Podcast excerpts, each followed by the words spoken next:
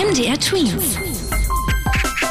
Dein 90 Sekunden Corona-Update. Die Fußball-Bundesliga ist eventuell gut für die Corona-Erforschung. Forscher könnten mit der bis zum Ende gespielten Saison die Ausbreitung des Virus besser kennenlernen, heißt es.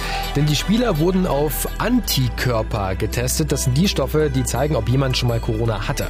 Tausend Spieler und Mitarbeiter der Clubs mussten solche Tests machen. Und weil die Spieler ja in den verschiedensten Ecken Deutschlands wohnen, können Forscher aus den Ergebnissen ablesen, inwieweit sich das Virus verbreitet hat, ohne dass wir das vielleicht bemerken bemerkt haben.